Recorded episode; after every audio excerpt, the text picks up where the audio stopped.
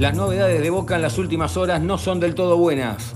Hace dos días que X Fernández no se entrena a la par del grupo y viene trabajando diferenciado debido a un dolor en la rodilla. Por el momento no decidieron realizarle estudios y esperarán a la evolución del mediocampista.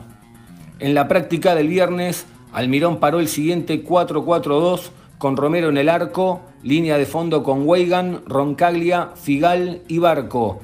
Medina, Varela, Paul Fernández y Romero en la mitad de la cancha, Benedetto y Ramírez en la delantera. En la práctica de ayer, otra vez paró un 4-4-2 con Romero en el arco, línea de fondo con Weigan, Roncaglia, Figal y Genés.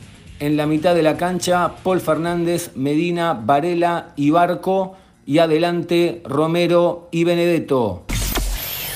En el básquet, Boca cayó derrotado 77 a 51 y se consagró subcampeón de la Liga Nacional. La serie terminó 4 a 1 para Quinza, pero vaya la felicitación para el equipo que volvió a disputar una final después de 15 años.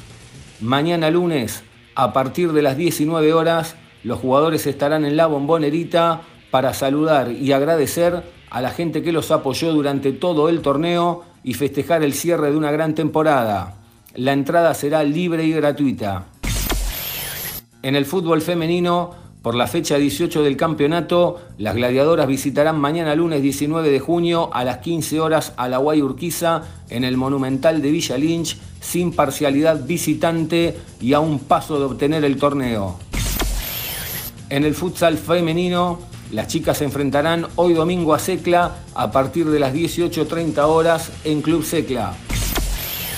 Por último, recordamos que Boca viajará a Mendoza para enfrentar por la vigésimo primera fecha de la Liga Profesional de Fútbol a Godoy Cruz Antonio Tomba en el Estadio Malvinas Argentinas el próximo jueves 22 de junio a las 21.45 horas con arbitraje de Facundo Tello.